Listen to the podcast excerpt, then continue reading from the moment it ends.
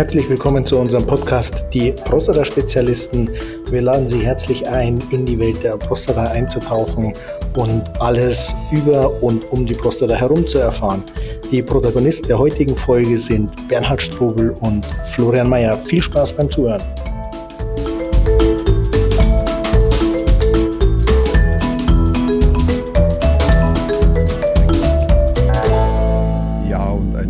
Schönen Tag von meiner Seite.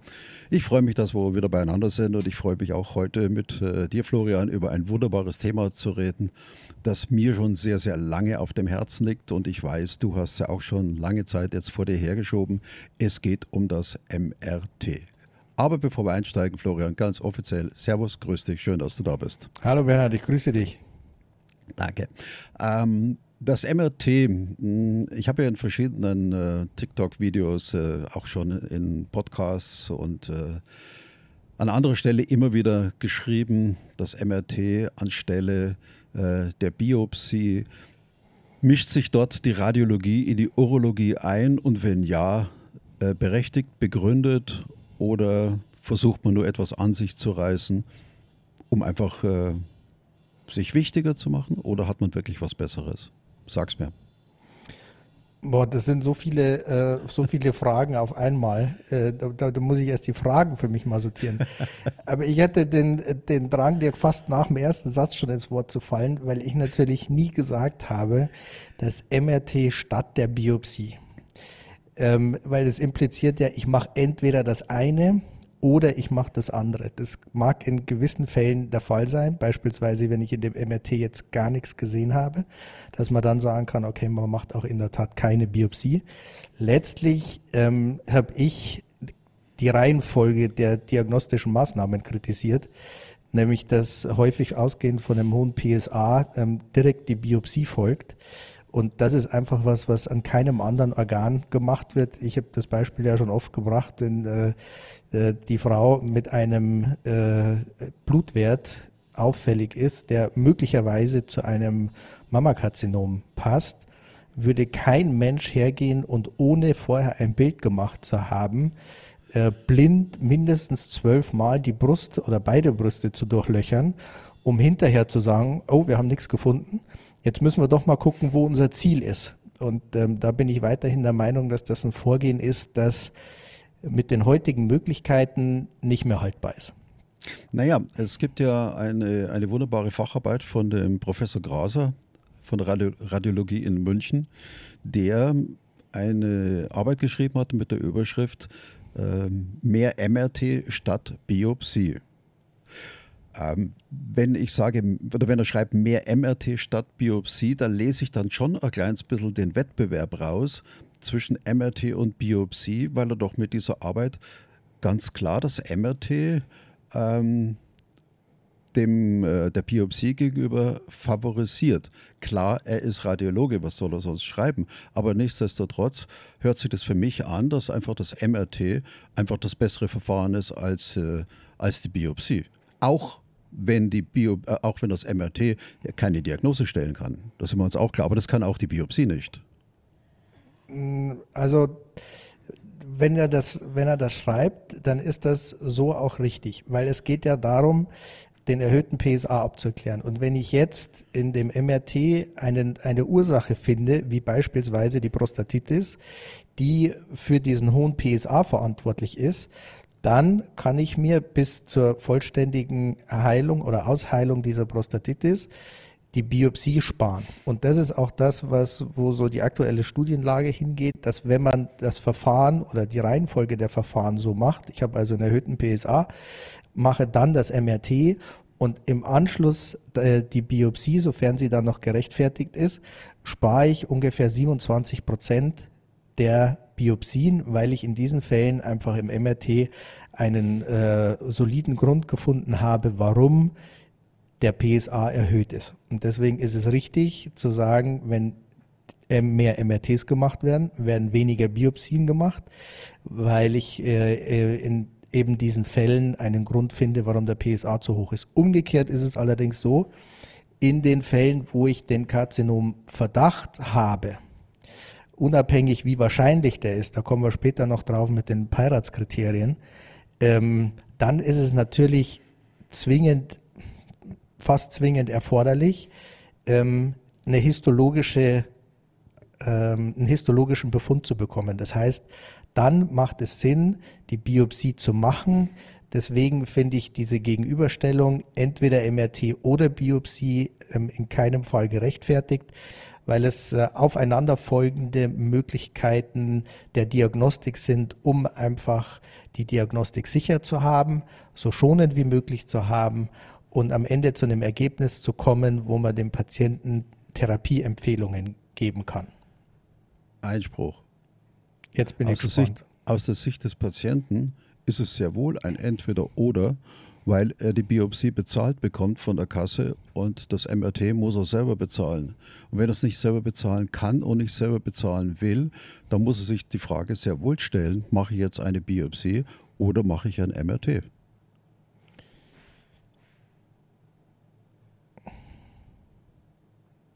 Ja. ja, ja es, ist, es, ist so, es ist so brutal.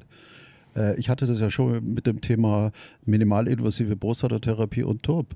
Wenn ich nicht bereit bin, mir eine, ein anderes Verfahren äh, zu leisten, zu gönnen, warum auch immer, dann muss ich das nehmen, was mir die Kasse liefert, ob mir das gefällt oder nicht. Also für den Patienten ist es wirklich eine Frage äh, MRT oder, oder Biopsie. Ich, das, ich ja, das ist richtig, aber wir kommen ja von zwei unterschiedlichen ähm, äh, Richtungen auf das gleiche Thema zu. Wenn, ja, wenn ich über MRT und Biopsie spreche, spreche ich ja, ich sage mal, ausschließlich über medizinische Sinnhaftigkeit. Was du ähm, völlig berechtigterweise hinzufügst, ist die Patientensicht und die Tatsache, dass das Prostata-MRT nicht bezahlt wird. Und wenn man dann in einer Situation ist, dass man die 400 bis 500 Euro einfach nicht aus eigener Tasche stemmen kann oder will, dann ist man letztlich auf das angewiesen, was die, ähm, was die Kassen bezahlen. Und da ist es in der Tat so, dass, bei de, dass der erhöhte PSA, wenn er ähm, auch in der zweiten Probe erhöht ist, dass es dann biopsiert werden soll. Da hast du recht. Ja. Ähm, ich, ich, glaube, es ist vielleicht an dieser Stelle nochmal notwendig für unsere Zuhörer, einfach das ganze Thema nochmal einfach mal kurz einzuordnen. Wenn wir jetzt zum Beispiel über die ähm, Prostata-Früherkennung sprechen, dann bezahlt der Gesetzgeber äh, für jeden Mann ab 45 eine digital-rektale Untersuchung. Das ist das, äh, Arzt geht, mit, geht von hinten mit dem Finger rein, tastet die Prostata ab und äh, stellt dort etwas fest oder nicht fest. Weil ihm das nicht ausreicht, weil er daraufhin keine Diagnose stellen kann, ähm, lässt er den PSA-Wert feststellen, der auch bereits selbst bezahlt werden muss. Der PSA-Wert wird dann von ihm entsprechend eingeordnet und das ist jetzt eine, eine Frage der Feinfühligkeit, das ist eine Frage der Erfahrung, das ist eine Frage von Ermessensspielraum. Kurzum, er könnte jetzt feststellen, da liegt ein PSA-Wert vor, den er für abklärungsbedürftig hält. Die Regel sagt dann, sprich laut Leitlinie, wir machen jetzt hier eine äh, transrektale Biopsie, zwölf Stanzungen von hinten durch den Enddarm äh, in, die, in die Prostata und diese Biopsate gehen dann an den Pathologen und der Pathologe macht dann seine Diagnose, er stellt fest, Tumor ja oder nein und er liefert auch gleich den, den Gleason Score mit. Wenn der Patient jetzt als eine Alternative bekommt an dieser Stelle, dann sagt man, hey, du musst nicht zwingend äh, zur Biopsie, du musst dir nicht zwingend dieses Blindgestoche antun, weil nach einer Biopsie kann man immer noch nicht sagen, ob etwas äh, da ist oder nicht. Geht zum MRT, denn das MRT sagt dir ganz klipp und klar, A ist was drin, B, wo ist was drin, wie groß ist es und gibt dir dann die Möglichkeit im Rahmen einer MRT-gestützten Biopsie oder einer Fusionsbiopsie exakt die Stellen zu biopsieren, wo eben das MRT etwas gefunden hat. Gut, so das ist die Ausgangslage. Also oh. Äh, einen, okay. einen Punkt ähm, muss ich an der Stelle ähm, hinzufügen. Du sagst, die Biopsie liefert am Ende auch kein Ergebnis, ähm, was nur bedingt richtig ist, wenn man das Karzinom jetzt erwischt äh, ja, in der Blindbiopsie. Dann ja, habe ich ja. natürlich ein Ergebnis. Es, äh, wenn man in der Biopsie allerdings ähm, jetzt kein Karzinom findet, heißt das nicht, dass man definitiv keins hat, weil man könnte unter Umständen ja auch an dem Herd vorbei äh, biopsiert haben. Also das wollte Voll, ich nur noch mal. Ja, ja, vollkommen richtig. Florian, an dich als, als Facharzt der Radiologie einfach mal die Glasklare Frage. Was kann ein MRT wirklich leisten? Also ich glaube, vorneweg wird es vielleicht Sinn machen, einfach zu mal erklären, was das MRT äh, ähm, ist und wodurch sich von den anderen bildgebenden Verfahren, die ja auch immer noch mit im Raum rumschwirren, unterscheidet. Das MRT ist ein Verfahren, das zum ersten nicht mit Röntgenstrahlung ähm, arbeitet, sondern mit, äh, mit Magnetfeldern.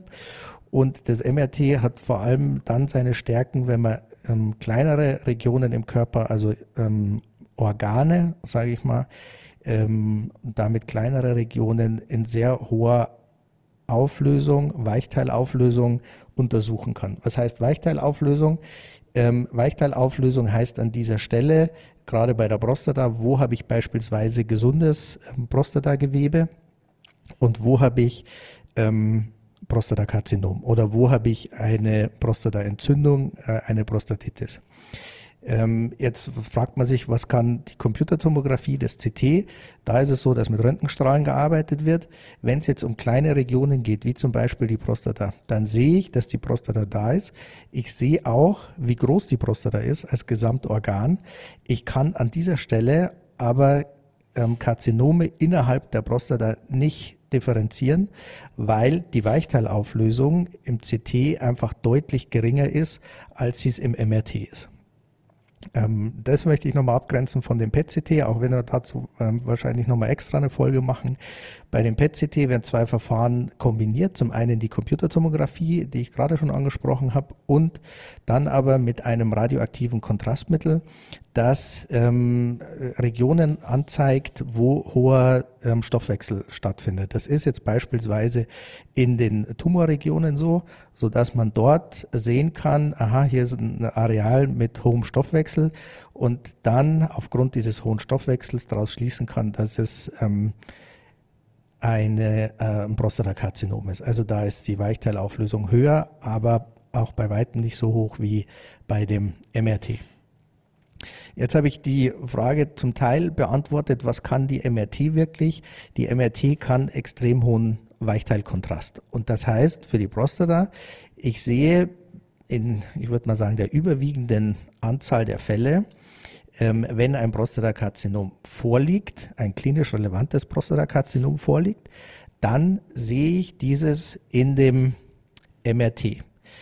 Ich sehe auch, wenn äh, beispielsweise in anderen Regionen der Prostata eine Prostatitis vorliegt und ich kann diese beiden voneinander unterscheiden. Wenn die sich jetzt überlagern, ist es wieder ein bisschen schwieriger und ein Sonderfall. Wenn ich also die Prostatitis habe und beispielsweise ähm, ein Karzinom in diesem Bereich, dann kann das schwierig werden. Dann macht es Sinn, die Prostatitis auszukurieren und dann, sofern der PSA immer noch fraglich ist, dann das MRT nochmal zu wiederholen, um dann wirklich auch möglicherweise das Karzinom zu diagnostizieren. Und das ist ähm, einfach die Stärke des, des Prostata-MRTs, dass ich wirklich die Möglichkeit habe, gesundes Gewebe von krankem Gewebe, und da ist es fast egal, welche Erkrankung, das differenzieren zu können.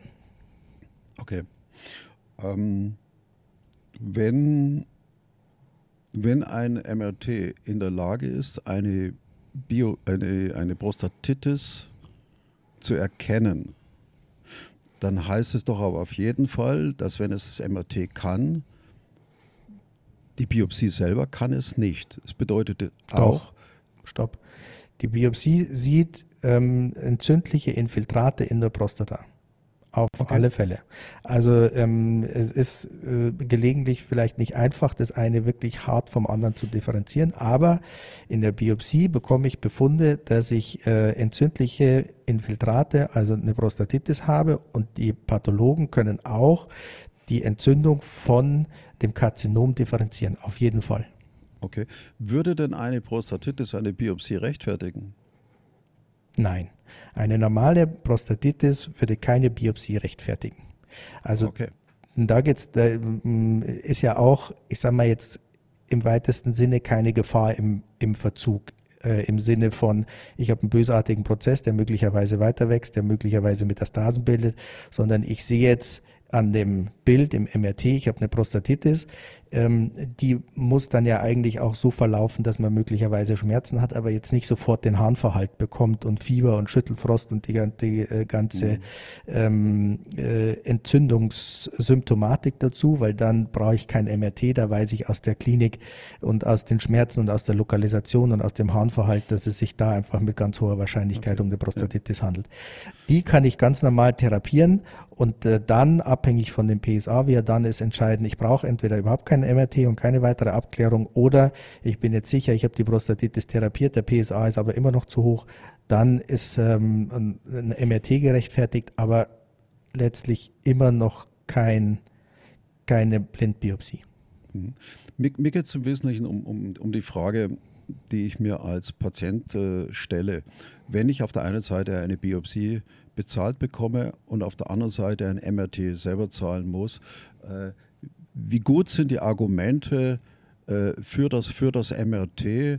Äh, weil ich muss im Endeffekt abwägen, ob ich einfach bereit bin, das Geld zu bezahlen, denn nicht jeder hat einfach mal so, so 500 Euro äh, auf, seinem, auf seinem Konto rumliegen und weiß nicht, wohin, wohin damit. Also wenn ich mich für ein MRT entscheide, dann möchte ich ein verdammt gutes Gefühl haben, äh, es zu tun. Und ehrlich gesagt, ich möchte eigentlich auch gar kein so ein schlechtes Gefühl haben, wenn ich mich dann für die Biopsie entscheide. Also ich habe da schon manchmal so ein, so, mache so einen emotionalen Spagat und weiß, äh, mit den Schmerzen im Adduktorenbereich da nicht immer so gut umzugehen. Wenn ich ehrlich bin, kam die Frage jetzt nicht bei mir an. Okay. Ähm, mir mir geht es mir geht's um, um dieses Thema, wenn ich mich für ein MRT entscheide, ja. dann, möcht, dann möchte ich verdammt gute Gründe haben. Mhm. Ähm, der Arzt sagt zu mir, ich muss etwas abklären, denn mhm. er weiß, er möchte wissen, haben wir irgendwo einen Verdacht auf ein Karzinom? Äh, der erhöhte PSA-Wert kann aber auch zustande kommen aufgrund einer Prostatitis. Und jetzt stehe ich mit dieser Situation da und sage, mache ich jetzt eine Biopsie oder investiere ich für ein MRT? Ja. Lohnt, lohnt sich dieses Investment für das MRT? Also meines Erachtens auf alle Fälle. Ähm, ich bin jetzt ja, was Schmerzen geht, auch ähm, eher, ich sag mal, vorsichtig sensibel unterwegs. Und wenn man jetzt in meinen Körper wenn ich die Möglichkeit habe, zu verhindern, dass jemand in meinen Körper reinsticht, dann würde ich weit fahren und viel Geld dafür ausgeben, um das zu verhindern. Einfach weil ich persönlich mit Schmerzen nicht hm, besonders gut umgehen kann. Ähm, und es dann natürlich auch Risiken birgt. Jedes Mal, wenn Arzt in Patienten reinsticht, birgt das Risiken. Das ist da natürlich auch der Fall ähm, so dass ich auf alle Fälle, wenn ich die Möglichkeit habe, ähm, eine Verletzung meines Körpers zu verhindern, dann würde ich das auf alle Fälle machen. Ähm, und da habe ich ja vorhin schon gesagt, dass in ungefähr 27 Prozent der Fälle die Biopsie wirklich einfach keine Indikation mehr hat, wenn ich in dem MRT eine gute Ursache für den erhöhten PSA finde. Wenn es jetzt so ist, dass in dem MRT der Verdacht besteht, dass äh, ich ein Karzinom habe, dann würde ich natürlich die Biopsie auf alle Fälle machen lassen, weil dann will ich ja wissen, äh, besteht jetzt ein zwingender äh, Grund, das wirklich zu therapieren. Oder kann ich mehr oder weniger entspannt sagen, okay, ich beobachte die Sache erstmal. Und das kriege ich dann eben nur aus der Biopsie. Ähm, und deswegen würde ich es dann machen lassen, aber sobald, solange ich bei einem Viertel äh, oder ein Viertel der Biopsien verhindern kann oder bei mir die Wahrscheinlichkeit, dass ich mich biopsieren lassen muss, einfach deutlich geringer ist nach dem MRT, hm. würde ich auf alle Fälle das MRT vorziehen, auch wenn es mich persönlich eine Stange Geld kostet. Das ist richtig. Äh, wobei man natürlich auch noch unterscheiden muss äh, zwischen Biopsie und Biopsie. Ich meine, wenn eine Prostatitis ohnehin im Raum steht und ich lasse mir dann auch noch eine transrektale Biopsie machen, dann habe ich das Gefühl, gieße ich auch noch Benzin ins, ins Feuer. Ähm, aus diesem Grunde würde ich, wenn ich schon über eine Biopsie nachdenke, dann auf jeden Fall sagen, hey, hey äh, lieber Doktor, denk doch mal ganz laut mit mir darüber nach, wie wäre es mit einer perinealen Biopsie, die nämlich steril geht und ich äh, das Thema der, der Prostatitis äh, und die, die, die Keimverschleppung aus dem Darm in die Prostata bei einer transrektalen dann einfach äh, nicht habe. Richtig, richtig. Aber ich ähm, kriege jetzt immer wieder bei, von Patienten mit, die in dieser Situation gerade stecken, dass das nicht so einfach ist, diese perineale ähm, Biopsie durchzusetzen. Ähm, nichtsdestotrotz sehe ich es also grundsätzlich schon kritisch, das durch den Darm zu biopsieren, weil ich einfach der Meinung bin, wenn ich die Keimverschleppung von vornherein ähm, verhindern kann, dann mache ich das und ich verursache nicht ersten Schaden und versuche ihn hinterher mit einem Antibiotikum wieder zu reparieren, was mir wahrscheinlich in der Vielzahl der Fälle gelingt, aber eben in, äh, in einer diversen Anzahl an Fällen nicht gelingt und dann habe ich weiterhin die Prostatitis und dann führt das unter Umständen zu einer, wieder zu einer Krankenhauseinweisung und und und. Also wenn ich das verhindern kann, dann mache ich es. Deswegen stehe ich dem da schon grundsätzlich ähm, mhm. äh, kritisch gegenüber. Und ich persönlich, das sage ich auch immer wieder, muss mir dann jemanden suchen, der mich perineal punktiert. Wenn das das Krankenhaus nebenan nicht macht, dann ist das so. Ähm, es ist, ich sage mal, ein gutes Recht zu sagen, wir machen das eine, aber nicht das andere. Wir können nicht alles anbieten. Aber es ist auch das Recht des Patienten in diesen Fällen zu sagen, okay, wenn ihr es nicht anbietet, ist für mich auch okay, dann suche ich mir jemanden, der es macht. Für alle die, die es äh, noch nicht wissen oder noch nicht nachgelesen haben, die perineale Biopsie geht eben nicht durch den Darm, sondern sie geht über den Damm, ist ein steriler Zugang, geht im Grunde genommen genauso schnell, ist nur für den Arzt ein äh, etwas mehr Aufwand und er muss sicherlich seine Arbeitsabläufe in der Praxis in Zusammenarbeit mit seinem Personal ein ganz klein wenig ändern. Es ist für ihn wahrscheinlich nicht Routine, aber für den Patienten ist es immer der, der bessere Weg, weil äh, das Ergebnis, sprich Biopsate zu gewinnen, äh, ist einfach auf dem schonenderen Weg in der perinealen Biopsie einfach der bessere Weg. Florian, ich äh, nochmal zurück zum, zum Thema MRT. Ähm, eine Thematik, die ich immer und immer wieder erlebe, ist der Situation geschuldet, dass ein MRT, ein Prostata-MRT seitens der Kassen und Versicherungen nicht erstattet wird. Und es gibt sehr viele Patienten, die dann die Überlegung haben, könnte man nicht mit einer einer Biopsie eines daneben liegenden Org äh, Entschuldigung, einer, eines MRTs, eines äh, daneben Organs äh, quasi die, ein, ein, ein Prostata-MRT so en passant vielleicht mitbekommen. Sprich, das eine wird bezahlt, das andere nicht. Ähm, was sagst du zu dieser Thematik aus Sicht äh, des MRTs?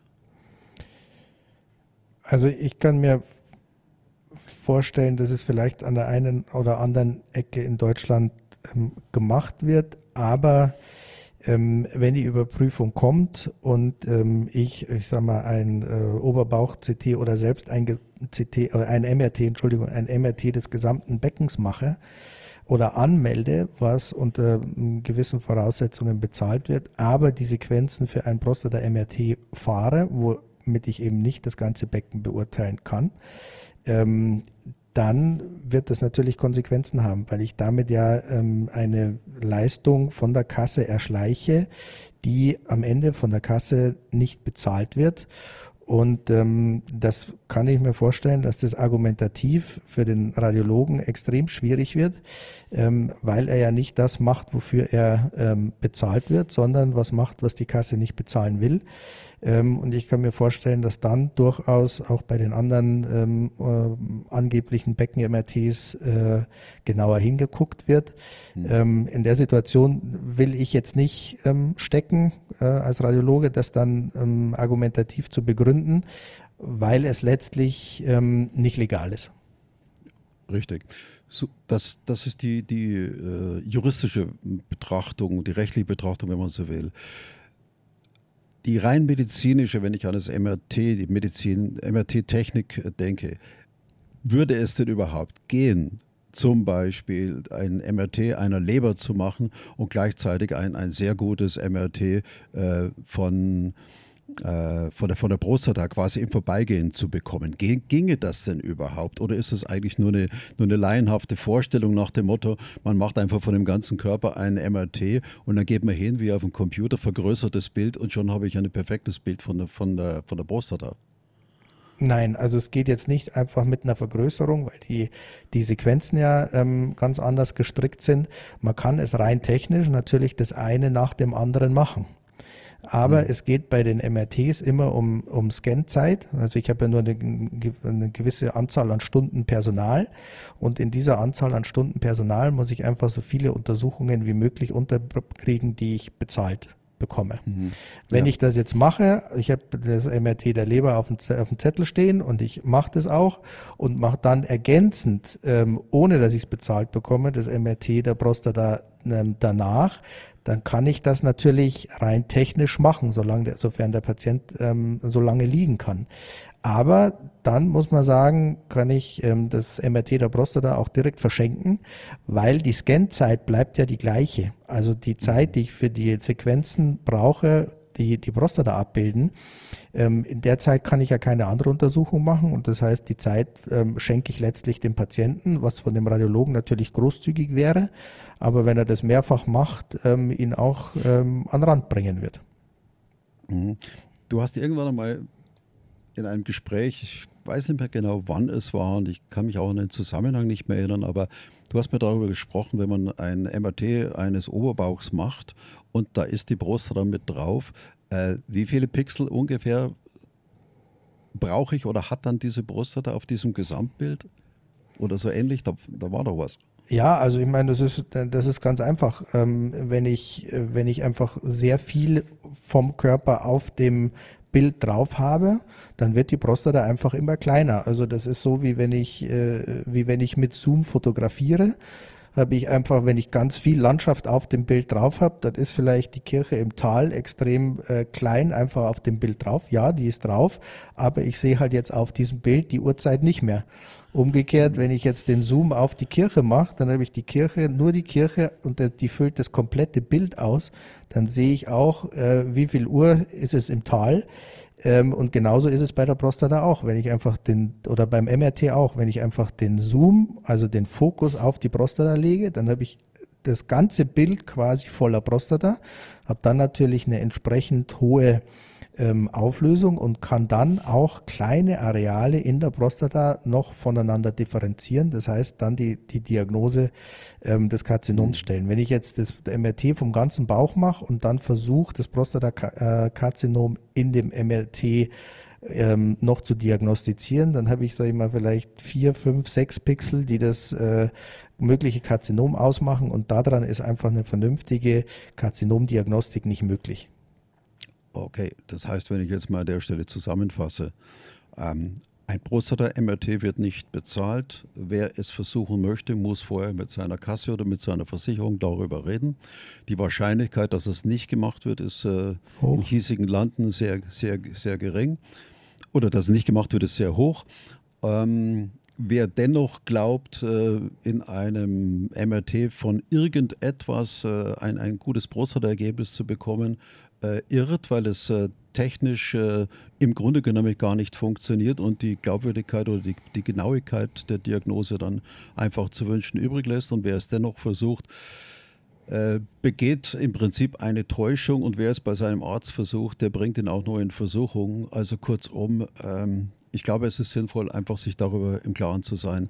Wenn ich ein Prostata-MRT will, dann muss ich es bezahlen oder ich gehe einen sehr fragwürdigen Weg, wenn ich es mal so bezeichne.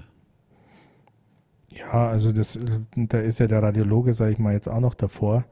Und einen Radiologen zu überzeugen, dass er einem eine Untersuchung schenkt, mhm. ähm, da muss man äh, schon sehr gute Argumente in irgendeiner Art und Weise haben, weil ansonsten ist das einfach äh, unwirtschaftlich. Also ich gehe auch nicht zum Friseur und frage, ob er mir umsonst die Haare schneidet. Also ja, das ist die gleiche Situation. Ja, also deswegen muss man da schon wirklich extrem gute Argumente haben.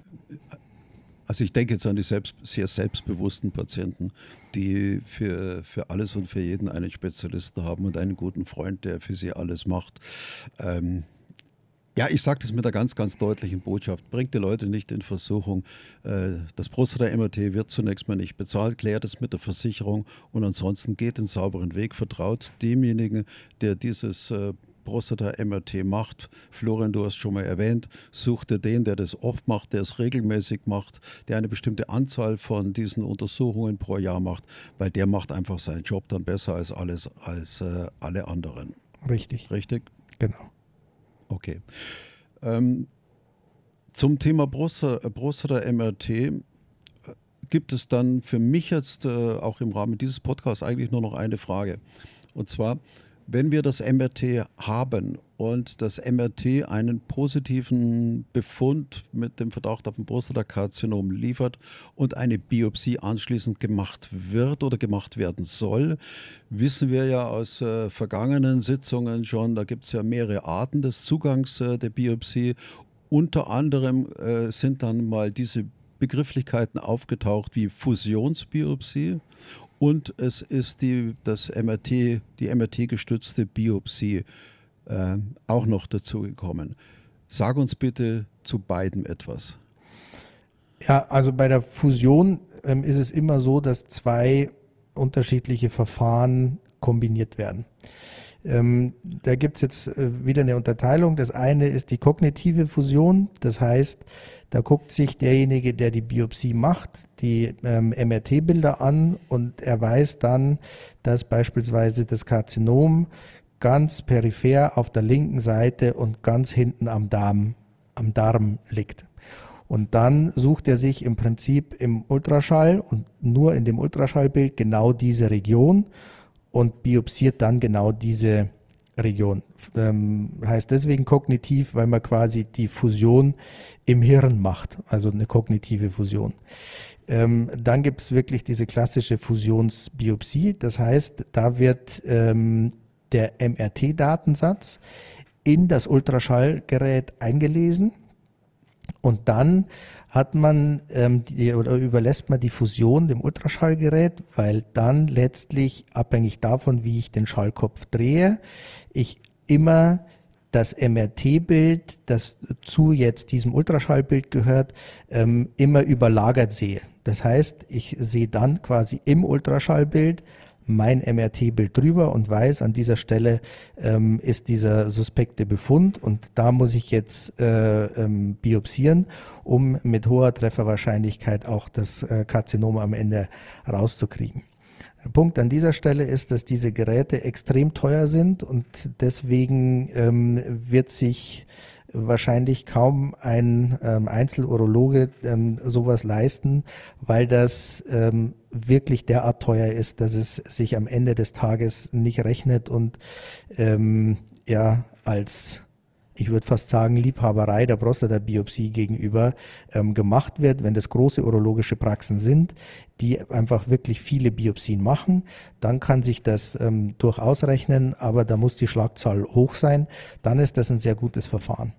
Jetzt gibt es ähm, noch die MRT-gesteuerte Biopsie, da ist es eben so, dass quasi in dem MRT der Bilddatensatz erhoben wird und dann anhand dieses gerade erhobenen Bilddatensatzes die Biopsie gesteuert wird. Das heißt, dass ich im Originalbild weiß, wo ich hin muss und dann ähm, dort gezielt biopsieren kann, ähm, was ich habe jetzt keine harten Daten im Kopf, aber vermutlich die ähm, Möglichkeit ist, äh, die am wenigsten fehlerbehaftet ist, weil ich eben diese, diese Möglichkeit des Fusionsfehlers, sei es kognitiv oder sei es im Ultraschallgerät, ähm, nicht habe.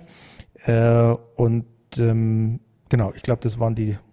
Okay, ja. Ähm, wir reden aber jetzt äh, über die Verwendung des MRT-Ergebnisses aber wir haben noch nicht über den Zugang in der Biopsie gesprochen. Das heißt, eine Fusionsbiopsie ähm, kann im, vom Zugang her transrektal durchgeführt werden, kann aber auch äh, perineal durchgeführt werden. Richtig. Oder wenn man so will, auch transgluteal, sprich durch, durch die Arschbacken, richtig? Also transgluteal ähm, ist, glaube ich, ein, ein Zugang, der ähm, mal gemacht wurde. Äh, ich war ja selber dabei, aber ich glaube, das ist nichts, was standardmäßig noch gemacht wird. Ich bin mir auch nicht sicher, ob es dafür wirklich Fusionssoftware ähm, gibt, um die Nadeln von dieser mhm. Seite aus anzuzeigen. Ähm, man kann es, diese Fusionsbiopsien, ähm, transrektal machen. Ähm, Äh, ich denke, dass die meisten Urologen mit dem äh, Fusions-Ultraschallgerät das auch so machen, ähm, weil das einfach der Weg ist, den äh, man häufig geht von urologischer Seite. In dem MRT ist es meines Wissens so, dass es immer ähm, perineal gemacht wird, weil der Zugang einfach ähm, da der bessere ist und ich da nicht zwingend über den Darm gehen muss. Da ist es der einfachere Zugang, das perineal zu machen. Da ist die Planung auch einfacher, da ist der Zugang einfacher. Ähm, und wenn man es kognitiv äh, fusioniert, dann ist natürlich auch wieder beides möglich. Ähm, es ist auf alle Fälle dringend, also von großem Vorteil, ähm, einen MRT-Datensatz vorher zu haben, um zu wissen, in welche Ecke muss ich wirklich suchen, ähm, weil dann die Trefferwahrscheinlichkeit einfach deutlich höher ist. Das heißt, für mich als Patienten macht es durchaus Sinn, mir äh, erstmal ein Bild zu verschaffen, welche Art von Biopsie gemacht werden kann. Und ich muss mir dann auch überlegen, wer diese Biopsie macht. Denn wenn ich eine MRT gestört, ein eine MRT-gesteuerte Biopsie mache, dann macht die der, der Radiologe. Und wenn ich eine Fusionsbiopsie mache äh, oder haben will oder haben soll, dann macht die äh, der Urologe. Und da muss ich mir eben überlegen, geht das Ganze perineal oder geht es wieder transrektal? Richtig. Also kann ich, kann ich sehr wohl entscheiden und sagen, ja, ich möchte gerne äh, von mir aus eine Fusionsbiopsie, bitteschön perineal, oder ich möchte eine äh, MRT-gesteuerte Biopsie, die dann äh, ohnehin perineal beim Radiologen gemacht wird. Genau, da muss ich mich halt wieder auf die Suche machen.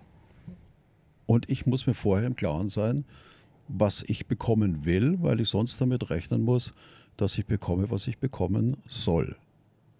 Richtig. Gut. Ähm, ich würde an der Stelle gerne nochmal auf ähm, Punkte eingehen, die ich einfach immer wieder gefragt werde, wenn ich ähm, MRT-Befunde bespreche. Mhm, ähm, wenn man als Laie versucht, dieses Karzinom in den Bildern zu finden, wird man, glaube ich, schlichtweg scheitern weil ähm, es eine äh, unglaubliche Anzahl an Bildern ist, eine äh, unglaubliche Anzahl an Sequenzen ist und man sich mehrere Sequenzen angucken muss, um am Ende zu der Diagnose kommen. Ähm, viele Patienten sagen, ich habe es versucht, aber ähm, ich sehe eigentlich nur ähm, Nebel. Ich weiß gar nicht, wie man da überhaupt was drauf erkennen kann.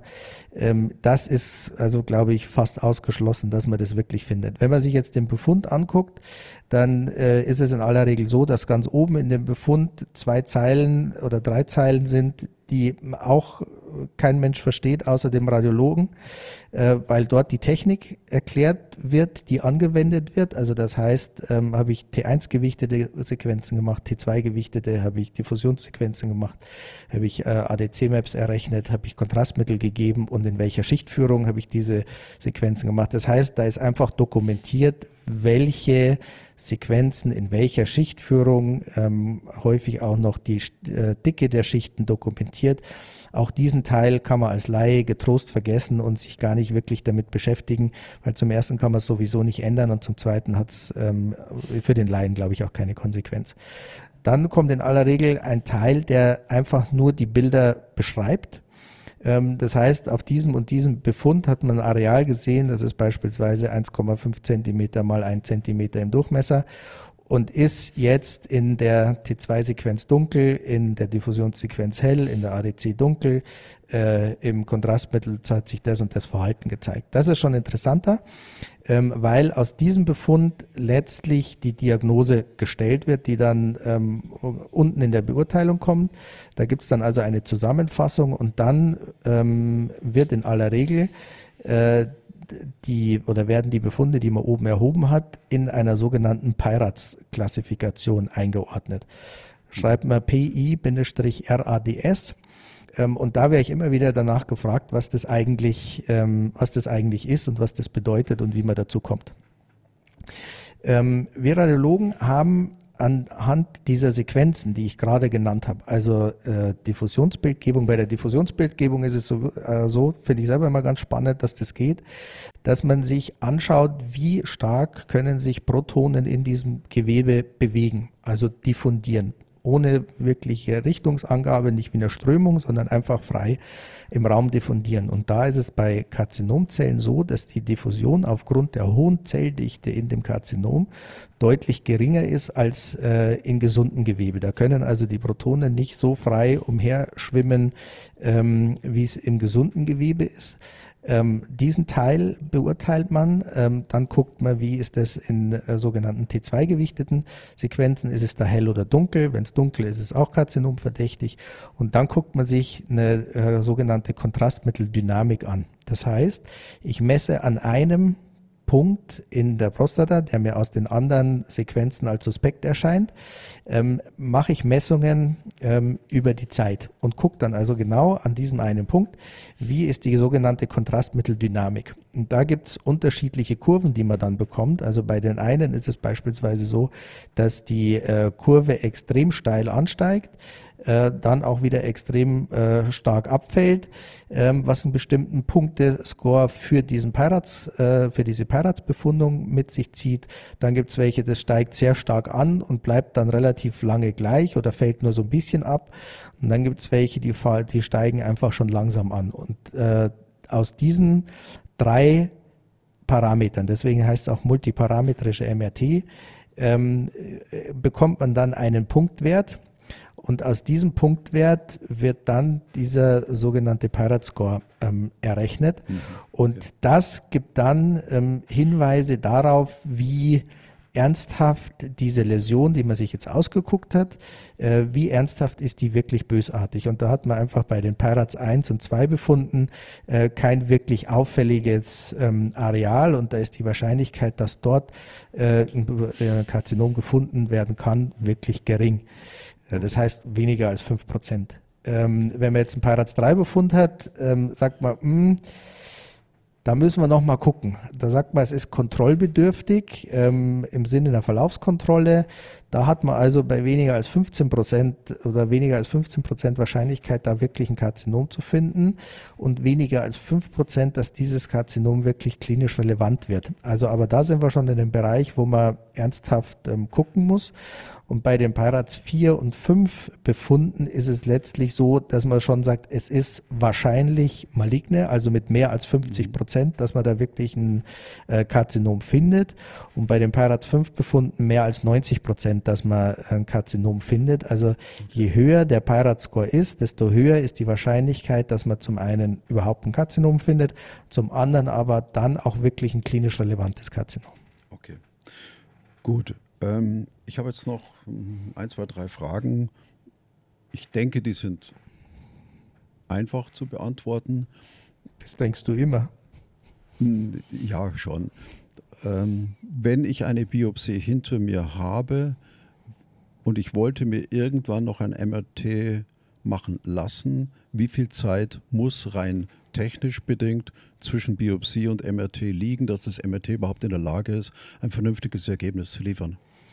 Also mindestens vier Wochen, besser sechs Wochen ähm, oder länger, was letztlich daran liegt, ich habe ja vorhin gesagt, dass das äh, mit Magnetfeldern arbeitet und bei der Biopsie blutet es immer ein. Und in dem Blut, in den roten Blutkörperchen ist Eisen drin, was den Sauerstoff an sich binden kann. Und die Abbauprodukte dieses äh, ähm, Hämoglobins, also dieses eisenhaltigen Komplexes, ähm, stört das MRT-Bild schon in so hohem Maße, dass ich ähm, an ganz vielen Stellen schon blind bin. Also dass ich einfach Bilder bekomme, die ich nicht beurteilen kann. Und es dauert eben diese vier bis sechs Wochen, bis diese Blutabbauprodukte wirklich abgebaut sind, dann dieses unglaublich sensible Magnetfeld in der Prostata nicht mehr gestört ist, sodass ich dann ähm, wieder Bilder bekomme, die ähm, beurteilbar sind, sodass man dann wieder mit hoher Wahrscheinlichkeit eine vernünftige Diagnose stellen kann. Okay. Es gibt nicht wenige Urologen, die sich mit äh, Händen und Füßen gegen das MRT wehren. Gibt es dafür einen vernünftigen Grund oder ist es einfach nur äh, die Angst davor, ein, ein Geschäft an, von der Urologie an die Radiologie abzugeben? Die einfach lieber, lieber eine Biopsie machen, als äh, jemand zum MRT zu schicken?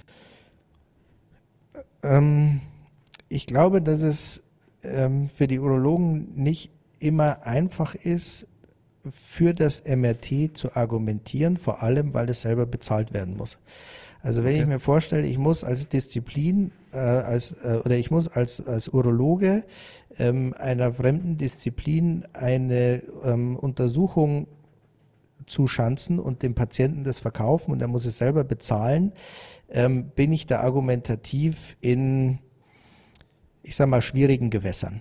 Ja, mhm. ähm, ich kann mir vorstellen, dass auch dieser Grund äh, ein wesentlicher ist, dass ich nicht jedem Patienten sagen kann, pass auf, das Beste wäre, du würdest, ähm, aber kostet ich halt leider 500 Euro.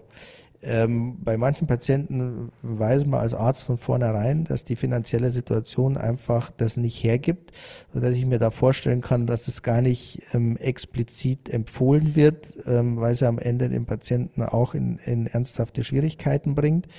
Ähm, und dann kann ich mir schon auch vorstellen, dass es einfach ähm, äh, ja schon eine finanzielle Einbuße ist, wobei ich nicht weiß, ähm, wenn man sich das Gesamtgeschäft der urologischen Praxis anschaut, wie hoch da wirklich die Verluste sind oder ob man nicht am Ende des Tages äh, auch sagen kann, wenn ich die Zeit, die ich Patienten biopsiere, wenn ich in der Zeit mir drei andere angucken kann, dann kann ich es auch kompensieren. Das kann ich mhm. nicht beurteilen, weil ich in das Abrechnungswesen von urologischen Praxen keinen Einblick ja, habe. Ja. Ich habe den Eindruck, dass die Radiologie mit dem MRT in letzter Zeit äh, immer intensiver und selbstbewusster auftritt. Ich glaube auch, äh, dass es etwas zu tun hat mit der sich ständig verbessernden Technik äh, des MRTs. Hat sich denn da in dieser Vergangenheit tatsächlich in der Technik äh, so viel zum Positiven verändert, sodass man auch äh, Urologen das Recht zugestehen muss und sagen kann, naja, also das, was das MRT früher geliefert hat, war tatsächlich nicht immer so eindeutig, wie es heute der Fall ist. Ja, auf alle Fälle. Also ähm, das war ja auch ein Verfahren, das über die Zeit an, an Qualität gewonnen hat. Ähm, wenn ich überlege, als ich ähm, noch vorm Facharzt war, hat man noch mit äh, Rektalsonden oder Rektalspulen gearbeitet, wo man also ähm, den Teil des MRTs, das letztlich den, den, das Bild oder die Bilddaten auffängt, ins Rektum unmittelbar an der Prostata eingeführt hat. Ähm, da hat man dann gesehen, dass mit den nächsten Schritten das nicht mehr notwendig war, diese ähm, äh, Rektalspulen, dass man mit den äh, Spulen, die außen am Körper äh, sich befinden, ähm, genauso gute Bilder und genauso sichere Diagnosen machen kann. Also da war schon viel Dynamik drin in dem ganzen Prozess.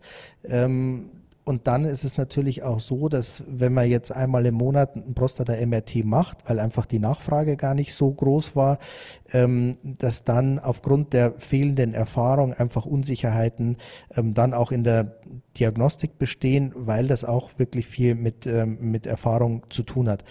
Und dann ist es so, dass man, bevor man überhaupt sich an die Bilder setzen kann, sich darum kümmern muss, dass man wirklich gute Bilder bekommt. Und auch das ist beim Prostata-MRT schon nicht immer trivial. Also ähm, ich selber mache ja keine MRT der Prostata, sodass ich quasi immer damit zu tun habe oder immer mit Bildern zu tun habe, die Patienten mitbringen von irgendwo. Und ähm, da sehe ich selbst heute noch, dass, dass es Unterschiede einfach in der Bildqualität ähm, gibt. Und auf, dem einen, auf der einen Seite ähm, hat man quasi Bilder, ähm, fährt man mit dem Fahrrad durch den Sonnenschein und auf der anderen Seite fährt man mit dem Fahrrad durch den Nebel und man denkt sich, wie soll man an diesen Bildern wirklich eine äh, ähm, sichere, einen sicheren Befund stellen. Hm. Das wird aber gerade mit der ähm, auch Pirates-Klassifikation ähm, immer besser. Die Qualität der Bilder wird immer besser, weil es immer häufiger nachgefragt wird und die Qualität der Befunde wird immer besser, ähm, so dass ich der Meinung bin, dass es heute, ähm, äh, wenn man regelmäßig an einen Radiologen überweist, ähm, zum einen den Radiologen damit natürlich schult, wenn der anfängt, Prostata-MRTs zu machen, aber ich denke, dass es viele schon in hoher Schlagzahl machen, weil es einfach immer häufiger gefragt wird. Ähm, und wenn man sieht, bei dem einen kriegt man einfach nur Befunde, kann nicht ausgeschlossen werden oder besteht der äh, Verdacht und muss verlaufskontrolliert werden. Und bei dem anderen kriegt man wirklich gestochen scharfe Bilder und äh, einen Befund, der das Karzinom von allem anderen äh, mehr, also mit hoher Wahrscheinlichkeit sicher differenziert. Ähm, dann weiß ich, äh, ich sag mal, nach dem dritten Befund auch, wer es kann und wer es nicht kann. Und ähm, dann kann man da auch entsprechend die Bilder anfertigen lassen und die Befunde mhm. bekommen. Also ich glaube, heute gibt es wirklich wenig Grund, das aus technischen Gründen nicht mehr machen zu wollen. Ich habe noch eine Frage und ich muss, ich, ich habe sie schon die ganze Zeit im Kopf. Ähm, ich tue mir schwer, sie so zu formulieren, ohne, ohne es nicht gleich zu werten. Also versuche ich sie mal sehr neutral zu formulieren. Ich, ich habe schon, hab schon wieder Angst. Nein, nein, nein, nein, keine Sorge. Äh, es geht um die Leitlinien. In den Leitlinien zur Diagnose des Prostatakarzinoms steht drin, dass bildgebende Verfahren nicht geeignet sind im Rahmen der Früherkennung. Ist das, was dort in der Leitlinie steht, einfach nur uralter Schmodder, der nicht mehr, der schon lange hätte verändert werden müssen? Oder ist es tatsächlich die Absicht, die Radiologie aus dem Thema der Früherkennung seitens der Urologen festgehalten in den Leitlinien einfach rauszuhalten. Wie siehst du diese Thematik? Für mich ist es eine Problematik. Ja, also ähm, diese Leitlinien sind ja immer ähm, für ein ganzes Land oder wenn es die europäischen Leitlinien sind, für einen ganzen Kontinent gemacht. Ähm, das heißt, wenn die Leitlinie das empfiehlt, dann muss ich letztlich in der Lage sein, auch die entsprechenden Untersuchungen in entsprechender Anzahl überhaupt durchführen zu können. Das ist der eine Punkt. Der andere Punkt ist, diese Leitlinien orientieren sich natürlich nach einer Studienlage. Und diese Studienlage muss geschaffen werden ähm, wenn man jetzt weiß, wie lange es dauert, um Studien aufzusetzen, äh, um die, das Ethikvotum dafür zu bekommen, um die Patienten dafür zu bekommen, um dann ja auch, ich sag mal, mit den Urologen zusammenzuarbeiten, um zu sehen, wie hoch ist die äh, Vorhersagewahrscheinlichkeit in dem MRT verglichen mit der Biopsie. Ähm, dann fließen da natürlich auch keine Studien ein, wo jetzt ähm, das an fünf Patienten ausprobiert wurde, sondern es müssen dann letztlich ähm, schon wirklich äh, Studien sein mit hohen Fallzahlen, ähm, sodass man da ähm, auch eine statistische, eine hohe statistische Wertigkeit ableiten kann. Ähm, jetzt dauert da so ein, bis diese Studienlage da ist, dauert es, ich sage mal, mindestens Jahre, wenn nicht Jahrzehnte. Ähm, und dann ist es natürlich wieder so, dass diese Leitlinien jetzt ähm, nicht alle Jahre aktualisiert werden, weil das ein Riesenaufwand ist ähm, mit vielen ähm, Spezialisten, die sich diese Studienlage angucken müssen und dann diese Leitlinien ähm, äh, verfassen.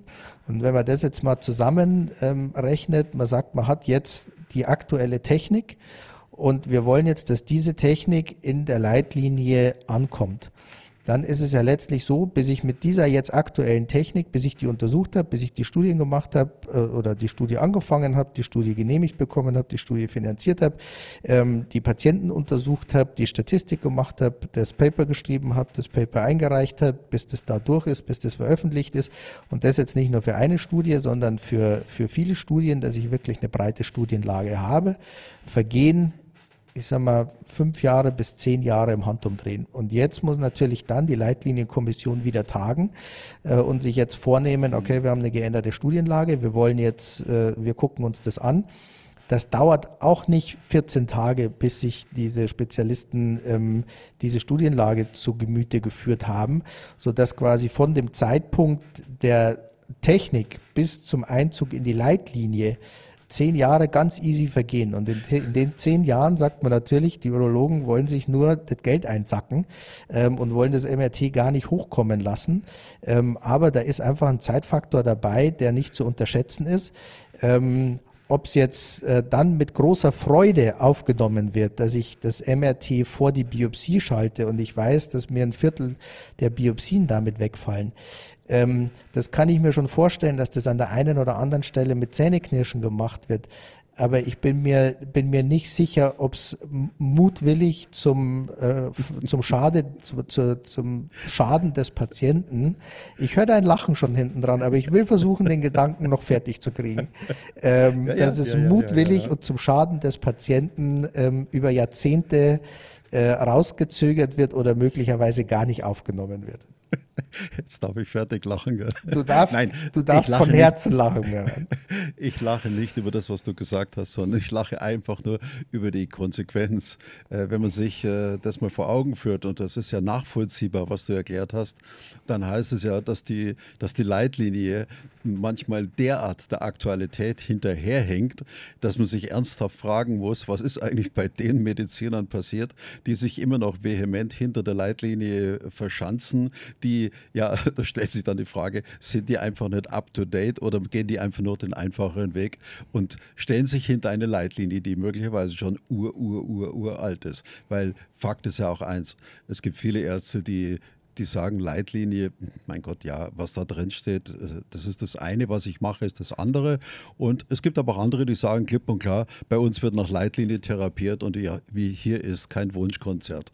Also ich denke, ich sehe da die gesamten Bandbreiten. Für den Patienten, für mich als Betroffenen ist es einfach nur wichtig. Es ist gut zu wissen, was steht in einer Leitlinie? Die ist offen, die kann man, man googeln, das ist kein Problem.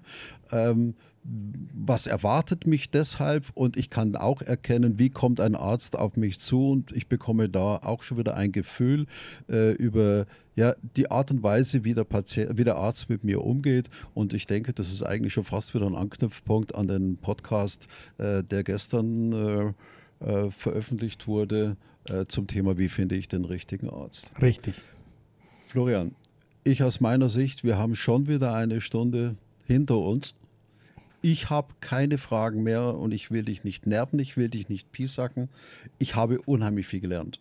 Äh, ich habe wieder gelernt, dieses MRT einzuordnen und ich habe auch für mich entdeckt, äh, wo beginnt wirklich die Sinnhaftigkeit über ein Investment für, eine, äh, für ein medizinisches Verfahren ähm, zu tätigen, ein Investment, das sich im Endeffekt für mich lohnt, weil es für mich ist. Und da muss man manchmal halt auch die, die äh, vielleicht auf die Sahne oder auf die Kirsche von irgendwas verzichten und sagen, okay, wenn, ich's knapp, wenn ich knapp bei Kasse bin, muss ich halt woanders investieren. Ich glaube, wir dürfen uns äh, davor nicht drücken, wir dürfen die Augen nicht zumachen. Wir sind nicht in einer Sozialromantik. Wir müssen das System mit allen Angeboten so nehmen, wie es ist. Hast du noch irgendeinen Wunsch, einen Gedanken eben zu diesem Thema MRT, was wir heute hatten? Nein, ich freue mich vor allem, dass ich es geschafft habe, äh, das Thema ähm, mit dir behandeln zu dürfen. Ähm, es war mir jetzt in den letzten Folgen nicht möglich, dich dazu zu bewegen. Äh, oder es gab dringlichere Themen unserer äh, Auffassung nach. Deswegen freue ich mich, dass wir es heute ähm, geschafft haben, darüber in aller Ausführlichkeit zu reden. Ich hoffe, dass die Hörer für sich Informationen mitgenommen haben und vielleicht für sich klarer entscheiden können, was sie wollen oder was sie möglicherweise auch nicht wollen, ähm, dann habe ich mein, mein Ziel erreicht und ich freue mich einfach, dass wir ähm, wieder einen Podcast hinbekommen haben, der, glaube ich, schon einen deutlichen ähm, Input in die Eigenverantwortung, in die Argumentation mit dem Arzt ähm, und in das eigene Vorgehen mit Erkrankungen äh, geschaffen hat. Wunderbar. Ähm, ich bedanke mich für euer Dasein, für euer Zuhören. Ihr findet wie immer alle weiterführenden Informationen auch unten in der Beschreibung dieses Podcasts, aber eben auch auf unserer zentralen Informationsplattform äh, www.dieprostataimfokus.de, jeweils mit Bindestrichen dazwischen. Den äh, Florian findet ihr auch äh, über seine Webadresse in der Beschreibung. Es ist der-prostataspezialist.com. Dort könnt ihr alle Fragen hinrichten. Er ist da und ich verspreche eines, und das weiß ich jetzt nicht nur aus eigener Erfahrung, sondern aus vielen Erfahrungen von, äh, von Freunden, Bekannten und Patienten von ihm Dort werden sie geholfen. Es gibt keine Frage, die dort offen bleibt. Und man geht bei einem Gespräch mit Florian nie dümmer raus, als man reingegangen ist. Das hoffe ich auch. Ich gebe mir Mühe, dass es wirklich so ist. Ähm, ich bedanke mich fürs Zuhören und freue mich auf die nächste Folge, was auch Gerne. immer uns dann einfällt. Ganz klar. Macht's gut. Tschüss. Bis dann, Bernhard. Tschüss. Bis dann. Ciao.